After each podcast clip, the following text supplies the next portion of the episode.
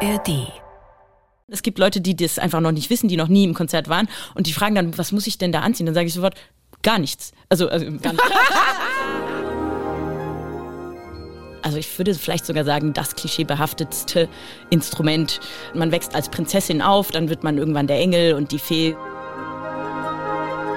Im Probespiel ist es ist einfach wahnsinnig komisch eigentlich. Ja. Nein, aber meinst du nicht, das müsste mehr so pang oder oder dann sagt jemand, nee, aber weißt du bei diesem Brumm da, ich weiß nicht. Ich würde schon Düsseldorf als meine Stadt empfinden und was zum Beispiel ja natürlich ein totales Vorteil ist über Rheinländer, wo wir jetzt auch super beim Thema sind, weil ich hier jetzt schon jetzt schon ziemlich viel gequatscht habe. Hallo zusammen, ich bin Anne Schönholz und ich bin Geigerin beim Sinfonieorchester des Bayerischen Rundfunks oder kurz einfach BRSO. In diesem Podcast möchte ich euch unser Orchesterleben von allen Seiten zeigen. Hier erfahrt ihr, wie wir Musiker wirklich ticken und was bei uns alles auf und vor allem auch hinter der Bühne so los ist. Und apropos wirklich ticken, spätestens in dieser Folge räumen wir mal mit Klischees auf, die ihr über klassische Musiker gehört habt. Oder vielleicht bestätigen wir sie auch. Hören Orchestermusiker zum Feierabend echt nur klassische Musik? Und warum können Blechbläser angeblich besser feiern? Und welche Instrumentengruppe ist neurotisch? All das klären wir in dieser Folge. Und ganz nebenbei erfahrt ihr, was es mit einem ganz besonderen Orchesterinstrument auf sich hat, nämlich mit der Harfe. Denn mein heutiger Gast ist Magdalena Hoffmann. Seit 2018 ist sie unsere Soloharfenistin im BRSO und letztes Jahr hat sie als Nachwuchskünstlerin des Jahres den Opus Klassik bekommen. Außerdem steht sie unter Vertrag bei der Deutschen Grammophon. Und Magdalena ist nicht nur absolut klischeeresistent, sondern sie weiß auch bestens Bescheid, warum die Harfe heutzutage einfach nichts mehr mit Feen oder Engeln zu tun hat. Also, werft eure Klischees über Bord und habt ganz viel Spaß beim Hören. Herzlich willkommen, Magdalena. Ich freue mich voll, dass du da bist und ich bin sehr gespannt auf unser Gespräch. Ich auch. Du, wir sind im Orchestercontainer und ich finde es heute ziemlich chaotisch. Ich glaube, hier war gerade einiges das los. Das ist chaotisch. Äh, du, im Vergleich zu sonst schon. Echt? Und ich, ich habe das Gefühl, es ist typisch Musiker, wenn die hier was gemacht haben, die räumen einfach nicht auf. Wie sieht es eigentlich bei dir aus? Bist du ein ordentlicher Mensch? Also, das ist eigentlich gar nicht so leicht. Ich glaube, dass ich grundsätzlich doch ordentlich bin. Also nicht total chaotisch zumindest, aber in, in bestimmten Sachen bin ich gegen meine Instinkte vielleicht auch unfassbar chaotisch. Zum Beispiel sowas wie den Schreibtisch mit irgendwelchem Papierkram, weil ich einen ganz tiefgründigen Widerwillen gegen Papierkram habe, da bringe ich es einfach nicht über. Ich schaff's einfach nicht. Lustig, dass du das ansprichst mit dem Papierkram. Das ist bei mir auch so Ja. stapelweise. Ich, ich kann nicht. Und ich bin wahrscheinlich Ja. nicht total doof, aber so bürokratische E-Mails oder Briefe, noch schlimmer, die muss ich 50 Mal mich zwingen zu lesen, weil mein Kopf einfach aktiv ausschaltet. Der sagt, nein, diesen Satz werde ich jetzt nicht verstehen. Nein, ich möchte das nicht verstehen. Nein, Steuer, nein, Steuer, nein. Lustig, da sind wir sehr ähnlich. Vielleicht ist das typisch. Musikerin. In jedem Fall bin ich mal gespannt, weil das wollen wir ja heute alles ein bisschen mehr beleuchten. Unser Thema heute, das ist ja wieder typisch Klischees in der Klassik.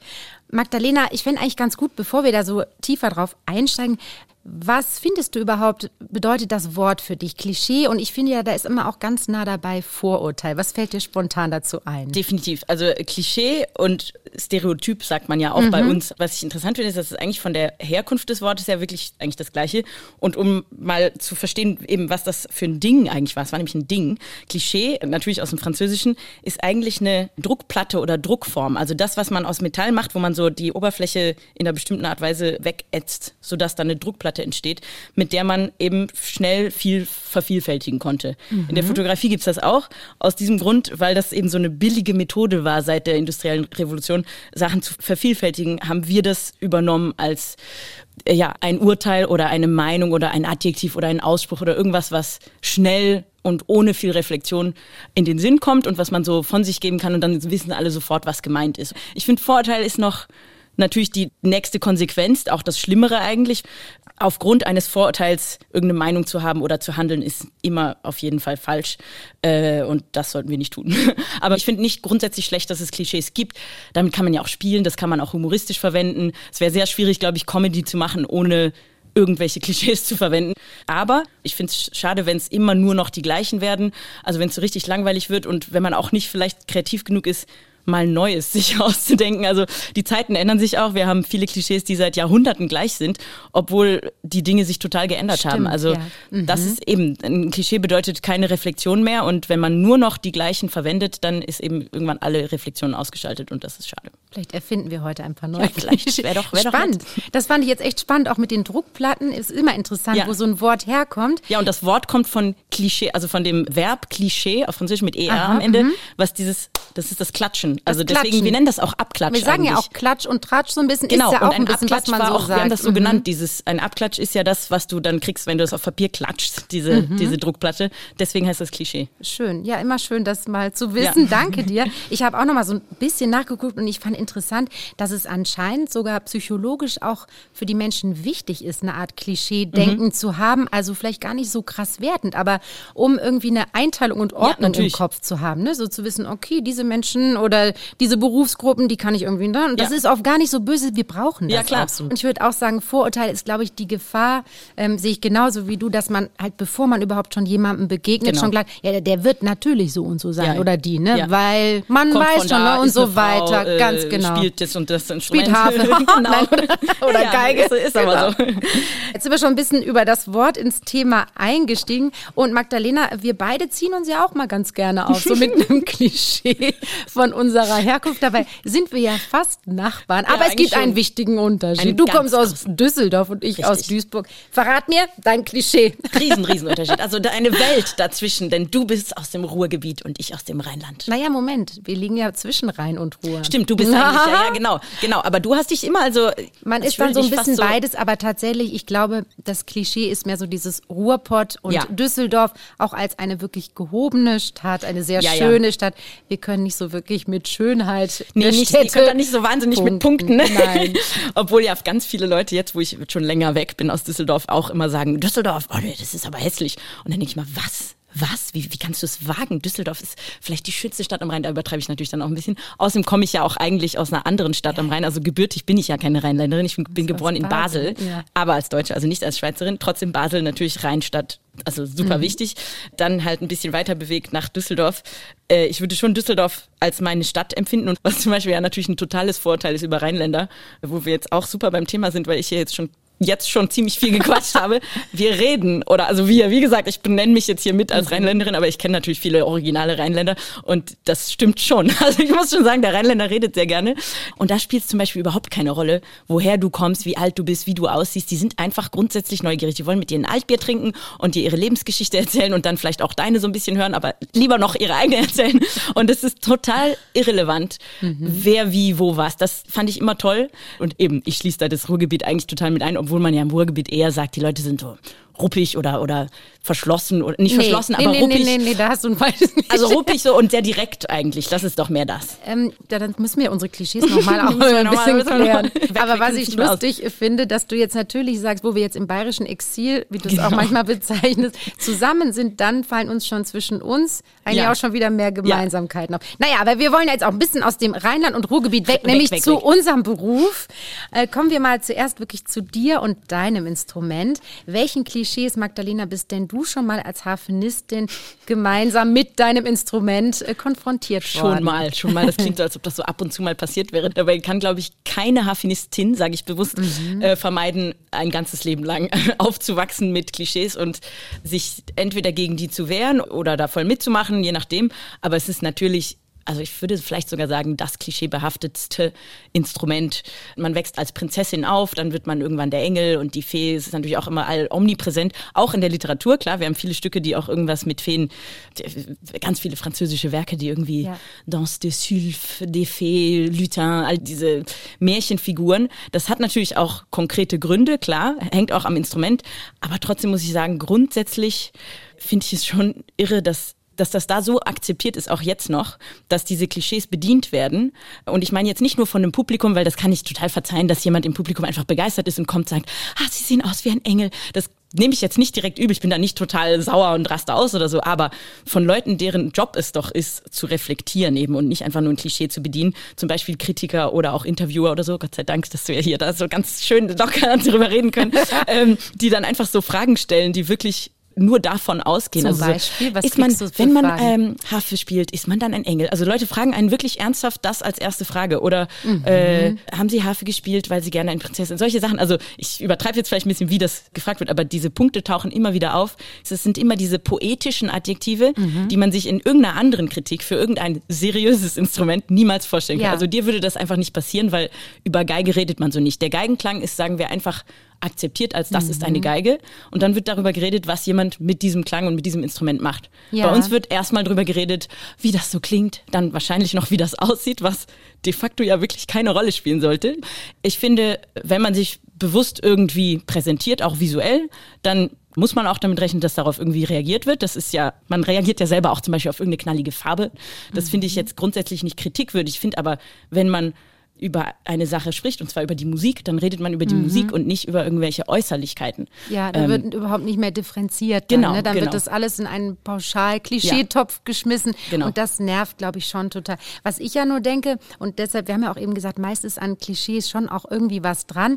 Du sagst es ja selber, es gibt viele Stücke, denen so auch musikalisch dieser Effekt anhaftet. Ich nenne es jetzt mal Effekt oder dieser Ausdruck. Und das ist ja sicher auch ein Kern, der irgendwie schön ist. Ich glaube, wenn ich dich richtig verstehe, dich nervt, dass es dann oft auf so etwas reduziert wird Also, ne? und mich- andere Facetten nicht gesehen Sagen werden. wir so, was mich nervt, also inzwischen bin ich darüber hinaus, weil ich habe mich oft gefragt, wie soll ich damit umgehen. Eine Zeit lang hat mich das wirklich genervt und ich war einfach sauer über Mhm. all diese doofen Kommentare. Dann habe ich gedacht, je mehr ich mich darüber ärgere oder auch aktiv dem so versuche entgegenzuwirken durch irgendwas, was ich sage oder so, desto mehr unterstütze ich ja trotzdem auch irgendwie das Klischee gegenüber Leuten, die vielleicht noch nie davon gehört haben. Es gibt ja auch Leute, die überhaupt kein Klischee über Hafer haben, weil sie einfach nie damit in Berührung gekommen sind. Klar, zuvor, es gab eine Zeit, wo die Harfe natürlich so richtig dann populär wurde, zu Zeiten Marie Antoinette und natürlich in Frankreich, klar, das ist unser, unser Land, unser Instrument kommt einfach stark von dort und hat da ganz viel ja, Popularität erfahren. Marie Antoinette, Frankreichs Königin in der zweiten Hälfte des 18. Jahrhunderts, spielte leidenschaftlich gern Harfe und war damit eine echte Trendsetterin am französischen Hof. Die Harfe wurde bei den Adligen richtig beliebt. Klar, sie klingt da eben nicht nur elegant, sondern kann im Wohnzimmer auch gut dekorativ in der Ecke stehen. Wenn wir aber in der Geschichte noch ein bisschen weiter zurückgehen, ist die Harfe gar kein Fraueninstrument mehr, sondern eines von männlichen Sängern.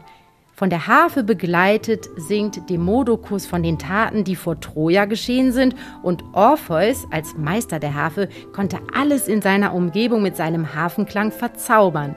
Aber zugegeben, bis heute ist vor allem das Bild von der Dame an ihrem reich verzierten Instrument in unseren Köpfen. Das ist ein bisschen wie die Farbe Pink, die irgendwann mal die Farbe des Kriegers war oder des Mutes oder sowas. Und dann hat sich das ins absolute Gegenteil gewandelt und jetzt ist es die Farbe des absoluten Mädchens. ähm, und so ähnlich eben ist das dann besonders durch Marie Antoinette, weil sie einfach so ein großes Vorbild war, geworden.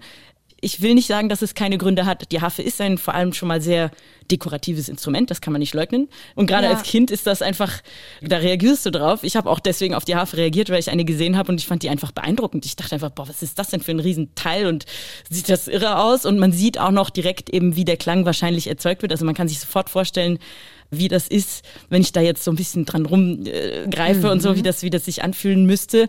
Deswegen macht es auch immer so viel Spaß, mit Kindern das auszuprobieren. Die können einfach draufpacken und dann kommt schon was Genau, raus. so unmittelbar. Ja, ne? total unmittelbar. Ja, aber ist immer auch die Frage, wenn du sagst, dich hat auch als Mädchen, also als ganz junger Mensch, diese Schönheit fasziniert. Ich würde nicht sagen optisch. Schönheit, ich würde sagen vor allem beeindruckend, weil das Ja. ist einfach groß. Das steht auf der Bühne und sonst liegen vielleicht noch irgendwelche Geigen rum, aber wer sieht die, sorry, wer sieht die Geigen? Die liegen auf irgendwelchen Stühlen, die sind jetzt von weitem vor allem sehr nicht auf sichtbar. und es hat auch so eine unglaublich schön ästhetische Form, Genau. dieses geschwungene.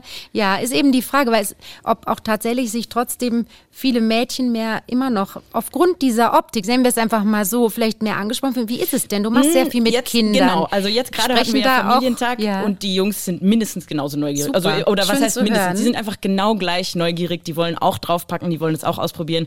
Ganz abgesehen davon, die Harfe braucht unglaublich viel Kraft. Also erstmal wiegt das Teil um die 40 Kilo. Mhm. Da ist eine irrsinnige Spannung von mehreren Tonnen auf den Seiten. Du kriegst wahnsinnige Hornhaut, viel mehr als irgendwer anders im Orchester. Also ihr kriegt an einer Hand, kriegt ihr so ein bisschen, aber wir haben wirklich, wir brauchen echt stabile Finger Ja. und Haut. vieles an uns muss sehr, sehr stabil sein, um das spielen zu können. Da diese zarten Feenwesen, ja, ja, das wäre einfach dann. unrealistisch. Also deswegen genau. gibt es natürlich auch, es gibt ja viele Hafnisten und gerade auch sehr berühmte Hafnisten, mhm. also die einfach Männer sind. Stimmt.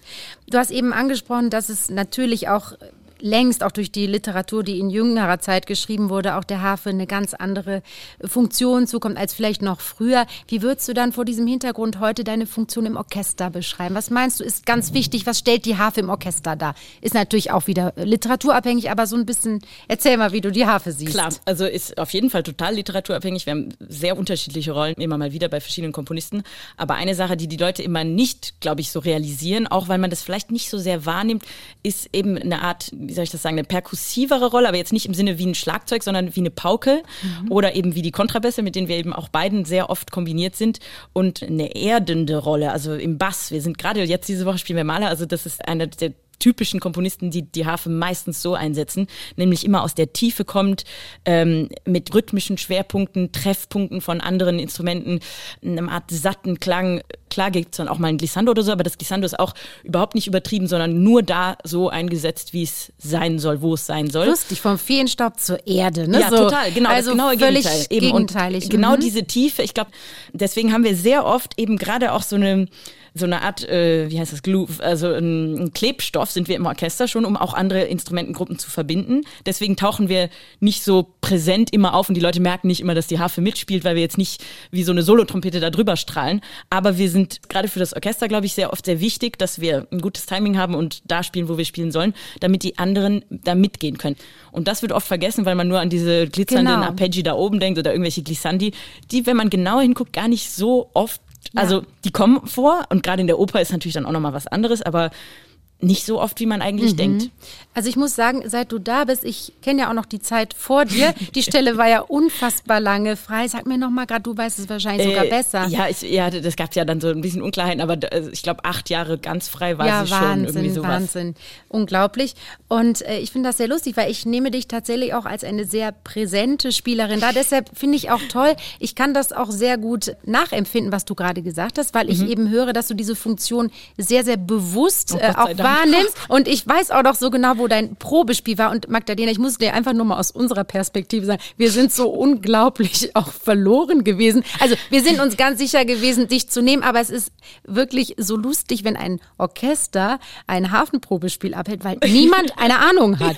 Also vom Instrument, von der Musik schon. Ne? Ja, ja. Und vor allem muss ich sagen, dann natürlich auch, wenn das Probejahr beginnt und wir dich dann wirklich im Kontext erleben, ich glaube, da fängt es an, wo ein Orchester sagt, yes oder nicht so, ja. ja? Aber, aber im Probespiel ist es ist einfach wahnsinnig komisch eigentlich. Ja. Nein, aber meinst du nicht, das müsste mehr so pang oder oder dann sagt jemand, nee, aber weißt du bei diesem Brumm da, ich weiß nicht. Also ich sag dir, es ist wirklich, da hast du was verpasst, da bist du ja nie ja, dabei.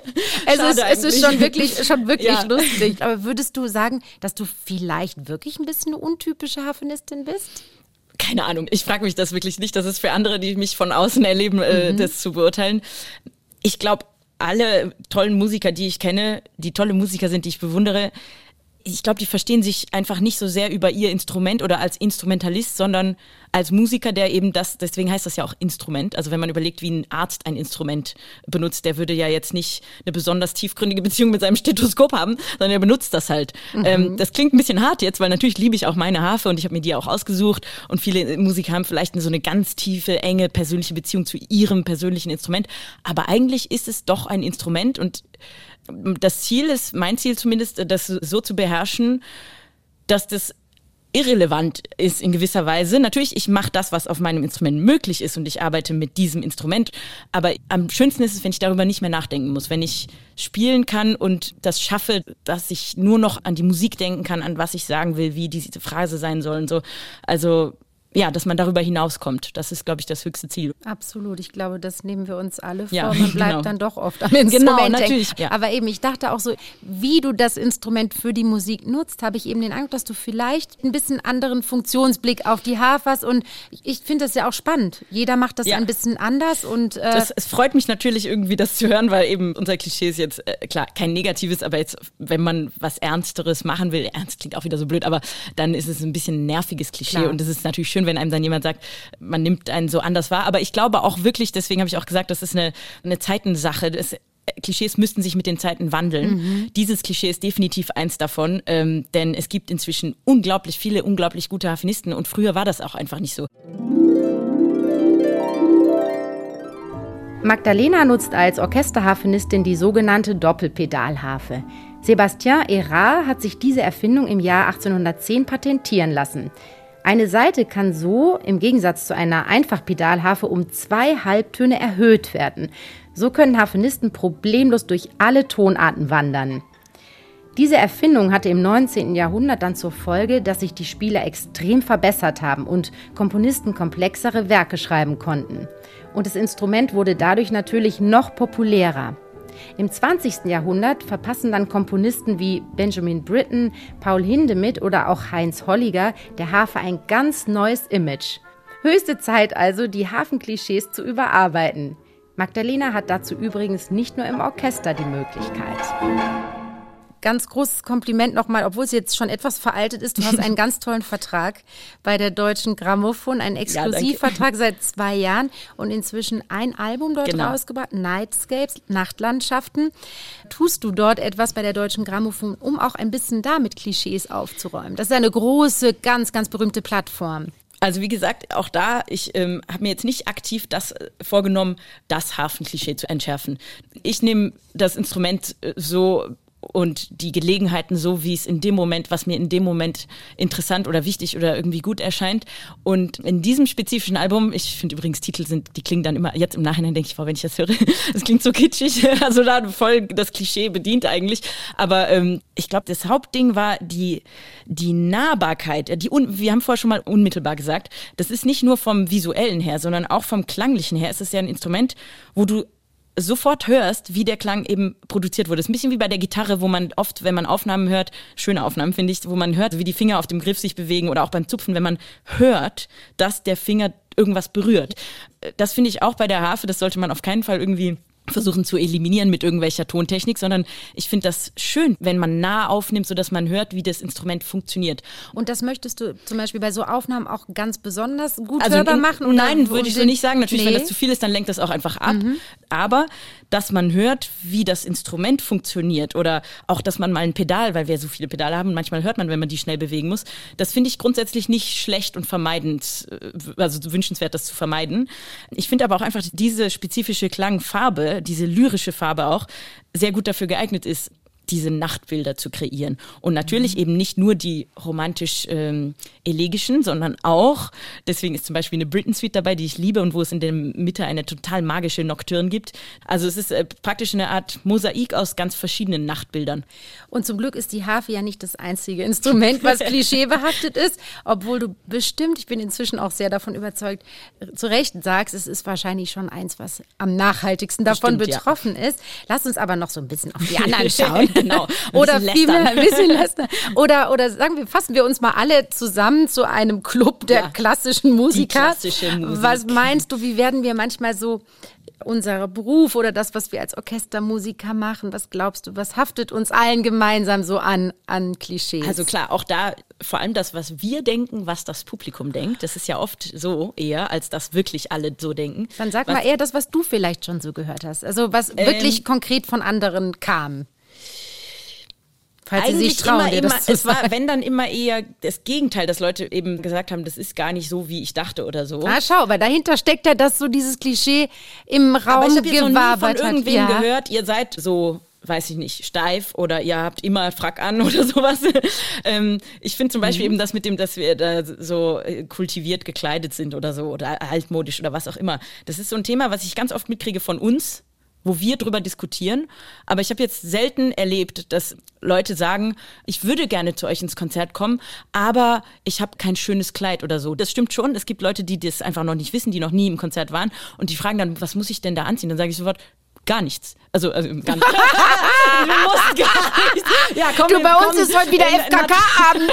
genau, das wäre doch mal was. Also gar nichts Besonderes. Sehr schön. Ähm, das wär's mal. Ich dachte gerade, das da, da will ich aber sehen, da will ich aber sehen, wie gut okay. konzentriert ja. wir da spielen mit so einem nackten Publikum vor uns.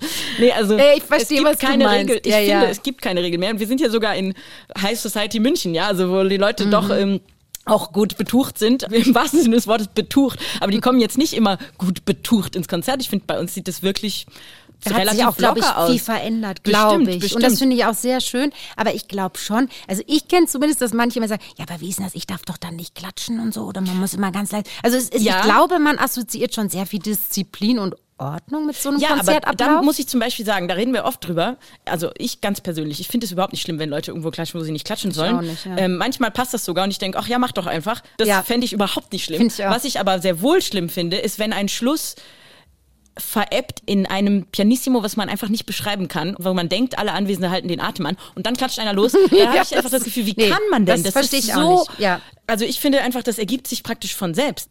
Da, wo Spannung ja. ist und wo Stille entsteht, ist das ja auch schön, dass wir auch noch mal irgendwo in unserem Leben Stille haben. Wo sonst haben wir noch oft die Gelegenheit, wirklich zur Ruhe zu kommen. Und ich meine das gar nicht so im Sinne von, wir können es endlich entspannen im Konzert, sondern ich meine, ja, Konzentration ist es eigentlich, dass man sich einer solchen Stille aussetzen schafft. Ich gebe dir total in allem recht, ich sehe das genauso. Aber ich habe das Gefühl, dass viele junge Leute erstmal in diesen Genuss kommen müssen, das genau. zu erleben. Und ich glaube, es würde auch sehr vielen gefallen. Aber ich glaube, viele denken erstmal so, naja, das ist nicht so, wie ich es kenne. Ne? Eigentlich ist doch nur cool, wenn man so selber mitsingt, mitgrölt und ja. tanzt.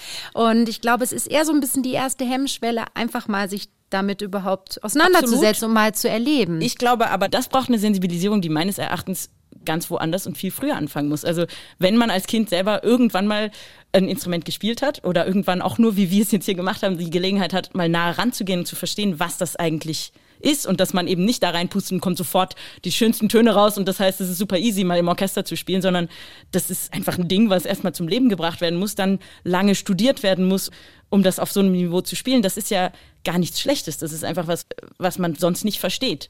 Aber ich kann mir vorstellen, dass wir ein bisschen die Hürden abbauen können, sich mit dieser Komplexität und diesem Anspruchsvollen ähm, auseinanderzusetzen. Und deshalb finde ich persönlich schon manchmal, dass es ein bisschen zum Beispiel eine zu große Kluft zwischen Publikum und Bühne gibt. Ich hinterfrage schon manchmal den Frack, muss ich sagen. Zum Beispiel auch, weil so die, die Spielbarkeit damit, ich sag dir ganz ehrlich, ich kriege oh, ja, ja, schon die Krise, wenn ich hier so einen Kragen anhab. Ja, ich weiß und, nicht, wie die Herren äh, das machen. Und ich bin immer nur so, alle lachen ja. immer schon, weil ich nur am Wursteln bin, aber äh, ich frage mich, wie machst du das mit solchen Schulterpolstern? Absolut. Und wenn du dann dich bewegst, dann ist alles eng. Nein, also das finde so, aber auch diese Fragen sollte man sind, mal hinterfragen. Diese Fragen sind, die, die nehmen wir wahnsinnig wichtig sehr oft und ich finde die eigentlich, ich, mir wäre das total wurscht, ja, ob wir ja. jetzt in Frag spielen oder nicht. Das, ich glaube nicht, dass das so wichtig ist. Was, glaube ich, sehr wichtig ist und wo wir irgendwann Probleme kriegen werden, egal wie viel tolle Sachen wir machen. Und ich finde es total wichtig, dass wir so viel wie möglich für Kinder und Jugend und so weiter tolle Konzepte machen. Es ist fantastisch, wenn die Kinder direkt neben dir sitzen können, wie jetzt beim Familientag. Das sollten wir so viel wie möglich machen, könnten wir definitiv viel mehr machen. Aber wenn Kinder nicht mehr in der Schule oder überhaupt im Schulalter irgendwas mit Musik oder Instrumenten zu tun haben, dann wird das ja. irgendwann auch nicht mehr funktionieren. Also ich glaube, da gibt es einen riesen ein Riesenproblem. Ja, total, und es geht in eine Richtung, die, finde ich, beängstigend ist. Es ist ja nicht so, dass nur die Leute, die später in einem Top-Orchester spielen oder Solisten werden, dass die Musik machen als Kind, dann das studieren und dann da so enden, sondern es muss ja trotzdem ein breites Interesse, Voll. kulturell ja. einfach ein breites Interesse an der Musik haben. Und wie viele unseres Publikums sind selber Liebhaber, Musiker oder Musiker oder haben vielleicht sogar mal, äh, weiß nicht, zwei Sachen studiert. Also ich habe schon oft Leute kennengelernt, die, weiß nicht, dann Arzt geworden sind oder irgendwas anderes Wissenschaftliches und vorher Musik studiert haben oder gleichzeitig oder so. Also die Auseinandersetzung damit, die Verankerung in der Jugend bei allen, die ist einfach wichtig. Ja. Und das ist ja total egal, was du später damit machst oder nicht machst. Du kannst total aufhören. Du kannst auch mit 16 sagen, boah, was, ich wollte noch nie Klavier spielen. Also ist egal, aber du hast es ja, zumindest einmal kennengelernt. Berührung damit ja. gehabt, ja. Und es hat nur Vorteile. Ja. Sogar wenn wir gar nicht über jetzt die klassische Musik und so reden, aber wie viele Studien gibt es? Es ist doch komplett klar, dass das es nur gut ja, ist. Sehr also wertvoll ja. für jeden Menschen. Jeden Jetzt sind Fall. wir fast so ein bisschen ins Education-Thema ja, reingerutscht. Es ist auch wichtig. Ja, klar. Magdalena, wenn wir heute über Klischees in unserer Klassikwelt sprechen, dann lass uns jetzt, ich finde eigentlich ganz schön, dass du gesagt hast, vielleicht gibt es gar nicht so viele wirklich verhärtete Klischees, aber ich habe das Gefühl, wenn wir jetzt vom Allgemeinen mehr zu den spezifischen Instrumenten nochmal kommen, da schon so ein bisschen, oder? Ich meine, was fällt uns schlimmerweise immer als erstes ein, sind leider die Bratscher. Ich, ja, ich Oder? Auch, ja. Entschuldigung. Und die mögen das jetzt gar nicht. Mir haben auch schon manche mal geschrieben, muss das immer sein? Und ich sage jetzt mal pro Bratscher, äh, was auch das Schöne an dieser Art ist, wo man ein bisschen noch, die sind so ein bisschen langsam. Äh, apropos, da ist der typischste Witz für mich. Ähm, was heißt Bratsche auf Arabisch? Islam. Entschuldigung. Ja, das ist so eigentlich die Zusammenfassung oh Gott, oh Gott. von allem. Aber, ähm, aber man muss sagen, dahinter steckt ja, sie sind wahnsinnig entspannt, muss man wirklich sagen. Mhm. Sympathisch, haben keine Profilneurose, müssen nicht immer in der ersten Reihe stehen. Ganz genau, das wäre die Abgrenzung. Und da gibt es dann auch den, äh, den muss ich dann jetzt auch loswerden, den Geigerwitz, ja. Warum bekommen Bratscher keine Hämorrhoiden? Weil die A-Punkt-Löcher alle in den ersten Geigen sitzen. oh Entschuldigung, dieses Wort dürfen wir natürlich. Ja, immer ist so. Wir haben so ein bisschen so, wir sind die arrogant, wir müssen immer erst die erste ja, ja, Geige genau, spielen und so. Also das Schöne an diesem Klischee, die Bratschen sind so ein bisschen trödelig, ist ja auch, dass es wahnsinnig sympathisch ist. Ja. Ne? So. Aber was fallen dir sonst noch für Klischees zu einzelnen Instrumenten oder Instrumentalisten vielmehr? Also vielleicht, weil wir auch oft irgendwie mit denen zu tun haben oder ich zumindest oft mit denen mich wohlfühlte, waren immer die Blechbläser und das ist auch eher was Positives, dass sie gemütlicher sind, lockerer sind und so. Aber leider ist es doch immer damit verbunden, weil die viel trinken und so. Ich glaube, es gibt immer so einen Kern an, woher das Klischee kommt. Oft kommen die Blechbläser aus dem Volksmusikraum, aus, aus Blaskapellen oder sowas, wo natürlich klar, Volksfest und so, wo irgendwie das mit Alkohol zu tun hat, dass das dann immer im Orchester so ist, stimmt ja auch einfach nicht. Aber dass nee. es öfter mal so ist, stimmt dann schon wieder. Plus, die haben oft lange Pausen, sind in Opernorchestern dann länger nicht beschäftigt. Dann, was macht man? Klar, unter Kollegen. Und da nehme ich mich total mit ein. Ich bin keine Blechbläserin. Also ist es kollegial, dann mal ein Gläschen zusammen zu trinken. Und das heißt nicht, dass man, dass sie irgendwie Alkoholiker sind oder so, aber dass man einfach Geselligkeit auslebt und so. Du, ich bin aber sicher, dass es das wahrscheinlich früher gegeben hat, auch gerade so in den Opernorchestern, wenn wirklich eh ewig Pause ja, ist. Und die gehen dann in die Kantine und haben halt so ein bisschen, kommen mit roten ja, Bäckchen zurück. Ja, ich meine, wenn es danach noch ging. Aber heute muss man ja sagen, wäre nicht denkbar. Also jetzt nee, bei uns, diese Disziplin, uns, nee. um Gottes Willen. Geht ja aber, aber da fällt mir auch ein. ja schön auf der Bühne ihre Ja, das geht abrocken. nicht. Nee, da müssten sie schon die Flasche unten hinstellen. Das machen sie dann irgendwie doch nicht. Hast du schon mal beobachtet? Ich habe noch nicht so genau geguckt, aber ich glaube nicht. Aber wie kommt ein Blechbläser auf 0,5 Promille? indem er drei Tage nichts trinkt. Oh, Entschuldigung. Nein, ah, aber du siehst, also die Welt Freunde ist. Gemacht bei uns aber das sind diese bescheuerten, ja, ja, wie du klar. sagst. Was haben wir denn noch im Orchester? Ach so, was haben wir noch alles? Ähm, ja gut, irgendwie zu den Holzbläsern kenne ich nicht ich so Ich habe extra eine gefragt, ja. weil ich mich auch gewundert habe, was sind denn so die, äh, die Vorteile mit den Holzbläsern und ich weiß von einer Oboenkollegin selbst, dass die Neurotiker sind. So, das ist aber das weißt du was? Sie sind Neurotiker. Also sie hat es über sich, sie hat zugegeben. Also sie hat dann nein, ist ja alles sie klar. Hat gesagt, wenn dann, also die, die, die Oboen sind neurotisch. Wirklich neurotisch? Also naja, das hat sie mir so gesagt. Ja. Das war natürlich auch äh, total humoristisch. Aber ich kann es nachvollziehen. Also Entschuldigung, ich kann es insofern nachvollziehen. Was willst du damit sagen? aber ich meine, die allein dieses ja, elendlange Geschnitze und nein, es macht noch ein bisschen mehr Pick, Park. Ich meine, da wirst du ja, also das. Ja, und dann der Druck ja. die ganze Zeit. Ja. Also wenn beim Spielen, Ja, das ist, ist fürs schon, Gehirn. Ist hart. Ja. Gott, oh Gott. Nee. Sehr schön. Also ein paar haben wir genannt, wir müssen es auch nicht vertiefen. Ich hoffe, die Bratschen sind äh, nicht allzu schlecht weggekommen. Ich glaube glaub nicht, dass sie das, also ja. ja. Du weißt, dass hier inzwischen schon Tradition ist, dass wir ein kleines Spielchen oh Gott, oh Gott. machen. Und zwar ähm, möchte unbedingt jetzt dieses Spiel sozusagen herausfinden, wer von uns die bessere Klischee-Musikerin ist. Also wer passt mehr ins Klischee-Denken rein? Gottes Willen, ich möchte aber keine Klischee-Musikerin sein. Schauen wir mal. Voll auf Abwehrmodus. Aber wir sollten schon ehrlich antworten, ja, ja, wir versuchen es, versuchen okay, Sehr gut. Also, Frage Nummer eins. Achso, wir kamen dann immer... Äh, ah, genau.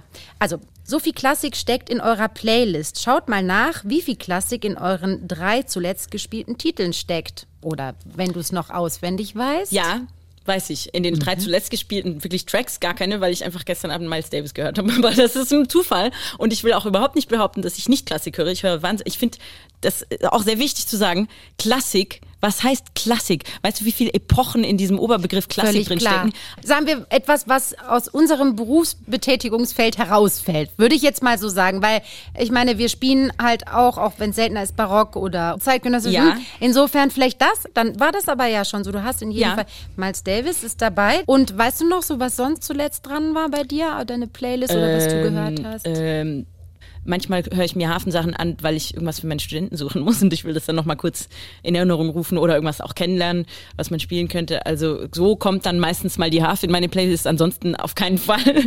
Ja, also ich muss ganz fair sagen, ich sehe schon, das Spiel wird sehr schlecht für mich ausgehen.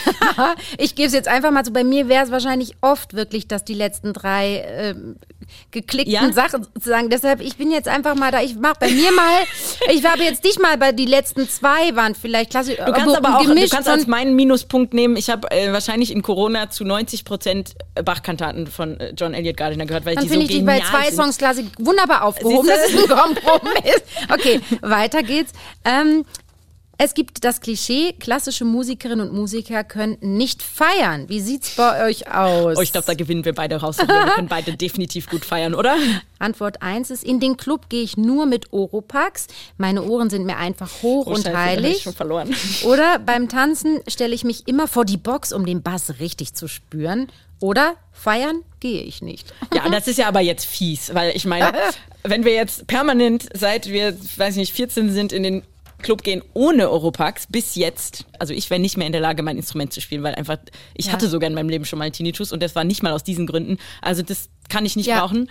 Und das heißt ja nicht, dass man nicht feiert gerne, wenn man das Oropax reinsteckt. Also ja, und ja. außerdem muss man sagen, manchmal spricht man auch gerne noch ein Wort mit jemandem. Genau. das finde ich auch manchmal nicht, dass man dann sehr sympathisch. Feiert. Gut. Was? Ah, egal. okay. Komm und dann näher. So, nächste. So beeinflusst die Klassik euren Kleidungsstil. Wie viele schwarze Kleidungsteile tragt ihr heute? Ah, wir sind mal aber Gleichstand. Boah, wir sind Gleichstand. Du unten, ich oben lustig. Also ich muss jetzt auch da mal, jetzt merke ich, du dieses, schwarz? dieses Spiel macht was mit mir.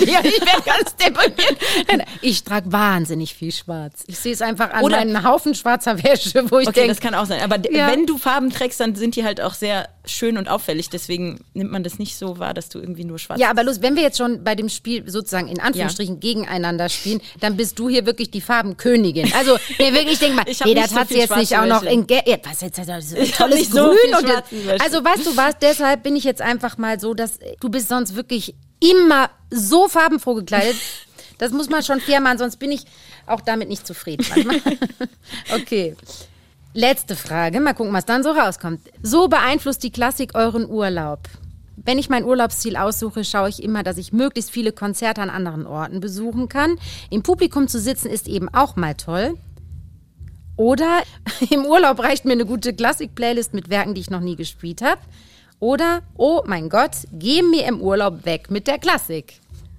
Also ehrlich gesagt, ich mache es eher umgekehrt. Ich versuche oft, mir Konzerte anzulachen an Orten, an denen ich auch gerne Urlaub machen würde, weil dann werde ich sozusagen ein bisschen dafür bezahlt, dass ich da hin kann. Und Konzerte in Italien würde ich daher jederzeit für jeden Preis, oh, das sollte ich vielleicht gar nicht in der Öffentlichkeit sagen, aber ich würde auf jeden Fall ziemlich schnell Ja sagen, solange ich irgendwie eine Übernachtung und weiß nicht, irgendwas bezahlt kriege, vielleicht Reisekosten, weil dann bin ich dort und kann einfach genießen. Aber wenn ich jetzt Urlaub ohne Hafe machen würde, das kommt drauf an, wenn da ein richtig tolles Konzert ist, was ich einfach gerne hören will, dann ja. Aber du äh, aber suchst würde, ja nicht den Urlaubsort danach. Ur nee, niemals. Dann sind wir uns da einig. Also dann mache ich, bin ich auch. Also lieber, ja. oh mein Gott, die Antwort. Ja, eher okay. so, eher so okay. oder eben. Also in dem Sinne, genau. wir buchen sicher nicht Nein, danach den sicher nicht. Urlaub. Da gibt es vielleicht andere Kollegen, aber das sind wir jetzt nicht. Super. Auswertung, Magdalena, ich gratuliere fast von Herzen. also, Trotz ich, ich lese mal vor zu deiner äh, Punktzahl, die rausgekommen ist. Klassik ist ein Teil von dir, unbestritten, aber manchmal einfach loszulassen tut auch ganz gut. Sehr ist das gut. mein Horoskop? Das klingt wie so ein Horoskop. genau. In der Bravo. Früher gab es die Bravo. Gibt es die eigentlich noch? Ich weiß gar nicht, da bin ich jetzt nicht so Wie ist bestimmt. dein Horoskop? Ja, er sieht übel aus, aber ich, ich weiß nicht, ob das so wirklich zutrifft. Ich glaube nicht. Klassik forever and ever. Ohne Klassik wäre der Tag umsonst gelebt. Sie oh. gibt dir einfach 100% Energie. Ich lasse das jetzt mal so stehen. Es ist ein bisschen klischeehaft über mich, aber ähm, ja. Deswegen machst du ja auch einen Klassik-Podcast, weil du kannst einfach nicht. Nein. Es reicht dir nicht. Also wenn ich schon nicht spiele, dann muss ich schon drüber reden. Genau, so da musst ungefähr. du doch mindestens noch ein bisschen drüber quatschen. Genau. Ja, Magdalena, irgendwie fast ein bisschen anspruchsvoll, jetzt ein Fazit zu finden. Wir haben gesehen, ja. also man müsste viele Klischees, wenn man sie denn unbedingt gesellschaftlich auch braucht, scheint ja auch ganz gesund zu sein, so ein bisschen. Vielleicht nochmal überholen und überdenken, also mehr Reflexion. Ja, und oder einfach immer relativ offen und ja. neugierig bleiben, ohne direkt schon in irgendwelche Schemata zu verfallen. Und dann, genau. wenn man sie dann kennt, dann kann man sie ja benutzen, auch auf witzige Art und Weise oder kritische Art und Weise und so. Aber als allererstes denke ich immer, sollte man einfach mal neugierig und offen sein und schauen, was was mit einem macht oder genau, genau. hinhören, hinschauen und so. Ja, und ich fand auch schön, was du gesagt hast. Also vielleicht haben wir da wirklich schon ein bisschen zu viel Sorge. Vielleicht gibt es gar nicht von außen so viel Klischee-Denken und so viel, ja, wie sagt man, Vorbehalte auch unserem Bestimmt. Metier gegenüber. Und ich finde, ansonsten bleiben wir einfach dran mit den Ideen, die wir haben und wo wir uns nicht verbiegen müssen inhaltlich. Das fand ich genauso wie du. Ich fand es jedenfalls sehr lustig und sehr schön, mit dir zu sprechen und sage ein großes Dankeschön. Danke dir. Ja, eigentlich wirklich krass, dass wir unglaublich viele Klischees alle im Kopf haben. Und ich fand es super spannend, dass Magdalena das Thema auch noch so in andere Bereiche erweitert hat. Und ich bin sicher, wir hätten noch ganz lange weitersprechen können. Und eine neue Erkenntnis nehmen wir nach dem Gespräch mit Magdalena wahrscheinlich alle mit. Hafen klingen wirklich nicht nur feenhaft, sondern haben eben auch einen ganz erdigen, tiefen Klang. Und im Orchester hat vermutlich wirklich keiner mehr Hornhaut auf den Fingern als Magdalena. Und jetzt bin ich mal gespannt, was unser neuer Chefdirigent Sir Simon Rattle zu diesem Thema zu sagen hat. Wie immer bei uns im Podcast rufe ich ihn jetzt einfach mal an. Hallo. Hallo Sir Simon, hier ist Anne. Ich hoffe, ich störe gerade nicht. No, of course. Great to hear you. What would you like to know? Wir haben in dieser Folge über Klischees in der Klassik gesprochen. Was ist denn für Sie das schlimmste Klischee, das klassischer Musik so nachgesagt wird? Oh, I think, look, I have a real problem when people use classical music for wallpaper because they think it's relaxing. But also, I find it a problem that we find some inner city places when they wanted to get rid of young people, they play classical music loud so that they disappear. This I find a really dangerous cliche. But yeah, look, as an Englishman, what I most hate is that classical music is elitist or it's for the rich. And this I really hate with a passion because I do believe this music is for everybody, and this is really a, a dangerous cliche. On the other hand, if our governments don't support music, then it will become only for the elite or for the rich because only they will be able to afford it, only they will be able to play it. So there's still a lot of fighting to be done. Ja, Sir Simon, mit diesen Klischees müssen wir wirklich aufräumen. Es ist ja total absurd, dass klassische Musik dazu benutzt wird, junge Leute von öffentlichen Plätzen fernzuhalten. Und fast noch schlimmer finde ich, dass eben dieses Klischee tatsächlich existiert, klassische Musik sei nur für eine reiche Elite da.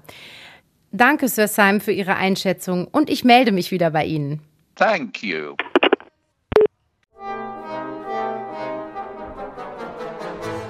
Zum Ende der Folge habe ich noch einen Podcast-Tipp für euch. Wenn ihr euch noch mehr mit Klischees oder auch Vorurteilen beschäftigen wollt, dann schaut doch mal beim Podcast Radiowissen vorbei. Da gibt es auch eine Folge über Vorurteile, wie sie entstehen und wie wir uns gegen diskriminierende Vorurteile wehren können. Und außerdem hat der Podcast noch viel Wissenswertes über Literatur, Musik und Natur parat. Hört einfach mal rein. Radiowissen in der ARD Audiothek. Und wenn ihr Fragen, Themenvorschläge oder Feedback zu unserem Orchester-Podcast Schönholz habt, dann schreibt mir einfach über Instagram oder Facebook. Und wenn euch der Podcast gut gefällt, dann abonniert ihn doch gerne und erzählt davon euren Freunden, Freundinnen und Bekannten und lasst mir sehr gern auch eine gute Bewertung da. Darüber würde ich mich riesig freuen. Dann macht's ganz gut und bis zum nächsten Mal. Eure Anne Schönholz.